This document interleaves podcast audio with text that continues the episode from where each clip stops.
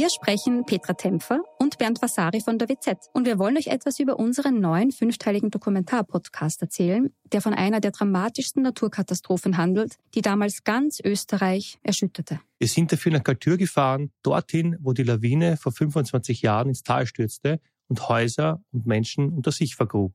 31 Menschen starben, darunter zahlreiche Kinder. Wir haben nach Antworten auf die Frage gesucht, wie es überhaupt zu dem Unglück kommen konnte und wer damals die Verantwortung getragen hat. Gibt es überhaupt einen Schuldigen? Die Kaltürer haben uns auch erzählt, wie sie die Tage nach der Katastrophe erlebt haben. Der damalige Bürgermeister war übrigens Anton Matle, der heute Landeshauptmann von Tirol ist. Ihr könnt unseren Podcast Galtür, der weiße Tod unter wz.at hören und auf allen Plattformen, wo es Podcasts gibt.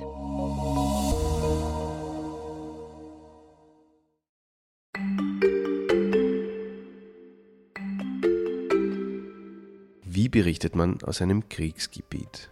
Wie politisch sind die Salzburger Festspiele? Und warum ist es im Journalismus so wichtig, die nötige Distanz zu wahren?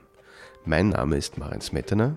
Und ich bin Simona Pinwinkler. Und gemeinsam geben wir in dem Podcast Hinter den Schlagzeilen Einblicke in den Redaktionsalltag der Salzburger Nachrichten. Für mehr Transparenz und Orientierung, gerade in Zeiten von Informationsflut und multiplen Krisen. Sie finden alle bisher veröffentlichten Folgen von Hinter den Schlagzeilen online auf www.sn.at slash podcast und überall, wo es Podcasts gibt. Wir freuen uns, wenn Sie einschalten.